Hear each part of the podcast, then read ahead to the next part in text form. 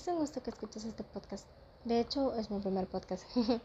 Soy Jade Mariana de tercer grado y el día de hoy les hablaré sobre Chihuahua, uno de los estados más bellos de la República. Hablaremos de, desde distintas perspectivas, desde antecedentes históricos hasta las artesanías. Bueno, comenzamos.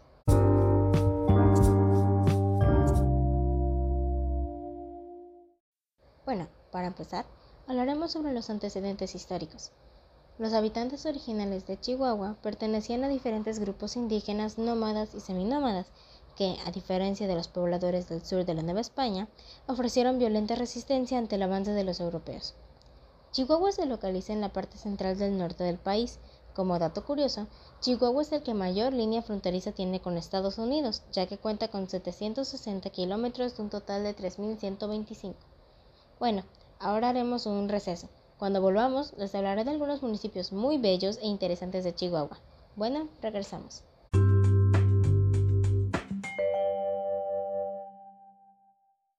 De acuerdo, hemos vuelto. Ahora, a continuación, les hablaremos de dos municipios de Chihuahua. En esta ocasión serán Namiquipa y Valles, y algunas curiosidades de cada uno. Comenzaremos con Namiquipa. Para empezar, el nombre Namiquipa significa lugar de garzas.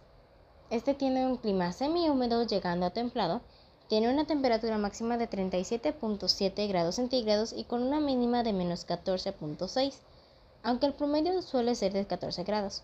Su principal ecosistema es muy bello, pues está constituido por pino encino, yucas, agaves, cactáceas, manzanillos, robles y madroños. Suena mucho, ¿verdad? Pues, esto solo, pues eso solo es la flora. Ahora, por otra parte, la fauna suele estar constituida por guajolotes, palomas de collar, conejos, pumas, gatos, monteses, coyotes, osos berrendos y venados de cola blanca. ¿Alguna vez has visto un venado? Yo quisiera ver uno, pero creo que de hacerlo me asustaría mucho. Han sido muy interesantes esos datos de mi equipo, ¿verdad? Bueno, pues ahora proseguiremos con belleza después de esta pequeña pausa. No se preocupen.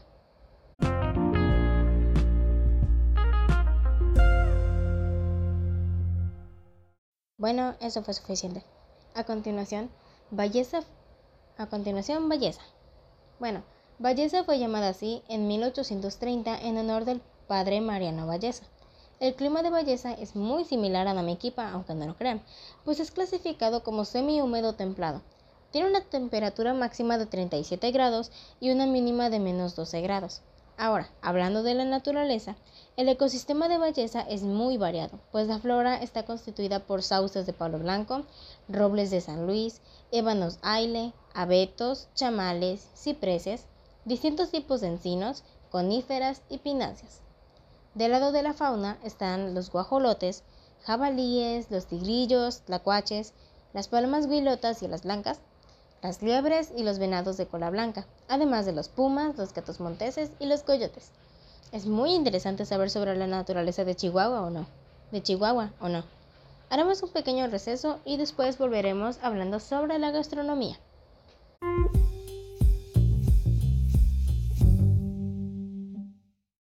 Hemos vuelto.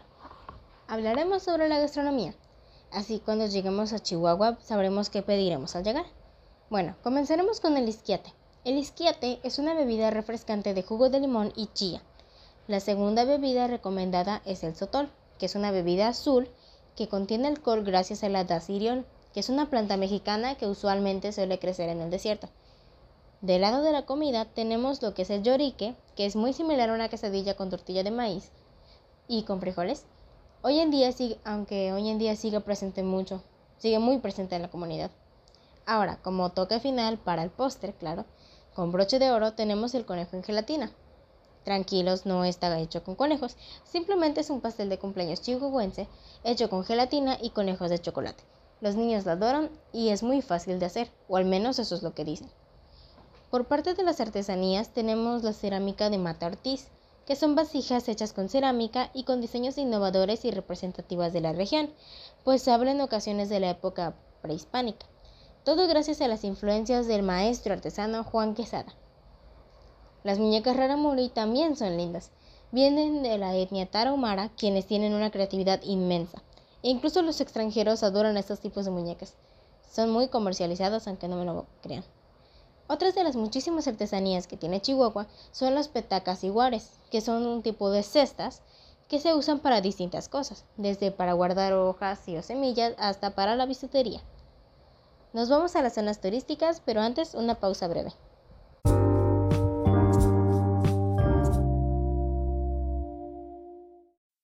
¿Quieres visitar lugares en Chihuahua y no sabes por dónde empezar? No te preocupes que aquí te ayudaremos. El primer lugar que puedes visitar son las cascadas de Basasiachi, que están ubicadas en la Sierra Tarahumara. Ahora, si no te gusta mucho el agua, tenemos el Chepe, que es un tren que recorre 653 kilómetros y que para muchos es considerado un lujo, pues cuenta con bar, restaurantes, inclusive instalaciones bastante cómodas. Por último, tenemos la Catedral de Chihuahua, que es considerada una de las más importantes para la religión chihuahuense. ¿Sabes qué sería vergonzoso? Visitar Chihuahua y no conocer sus fiestas y tradiciones. Para evitarnos eso, aquí te explicaremos con mucho gusto algunas de las importantes festividades. Comenzaremos con la fiesta de Matachic. Se celebra el 12 de octubre y se destacan por tener distintos tipos de bailes y vestimentas. También tenemos el Festival Internacional de Chihuahua, se celebra a finales de septiembre y a principios de octubre. Aquí se realizan conciertos, lecturas de poesía en voz, en voz alta y muchas presentaciones de danzas folclóricas y o clásicas. Hablando de bailes y danzas, a continuación, algunos de los bailes más representativos de Chihuahua. El primero es la polka, que proviene de Polonia y fue traída durante la época colonial. El segundo que tenemos es la mazurca, Originalmente era un baile de salón de la corte real y de la nobleza polaca. Llegó de la misma forma que la polka y con el tiempo se fue haciendo más popular. Por último, el vals. Este llegó a México entre 1810 y 1815 y fue adoptada muy rápido por la población chihuahuense. Ahora, por último, el vestuario. El traje típico que se utiliza para los, festivales o cualquier presentación chihuahuense. Es como lo básico. Comenzaremos con la mujer. Ellas usan una blusa blanca de mangas largas o tres cuartos con olanes y sobre el pecho un peto con encajes y una falda amplia a la pantorrilla con vuelo, decorada con líneas de listones y olanes en la orilla. En cuanto a los accesorios, las mujeres usan aretes dorados grandes y adornan su peinado con listones del mismo color que la falda, y botines de agujetas y botines de agujetas al tobillo blancos, aunque en algunas ocasiones pueden llegar a ser negros.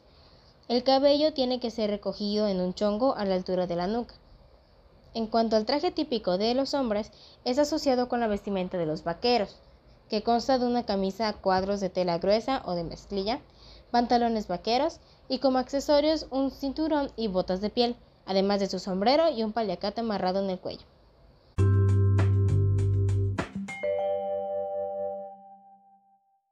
Y bueno, eso es todo lo que tienes que saber sobre Chihuahua. Por ahora, claro. Ahora puedes visitarla sabiendo muchas cosas sobre este. Bueno, eso sería todo de mi parte, así que hasta la próxima.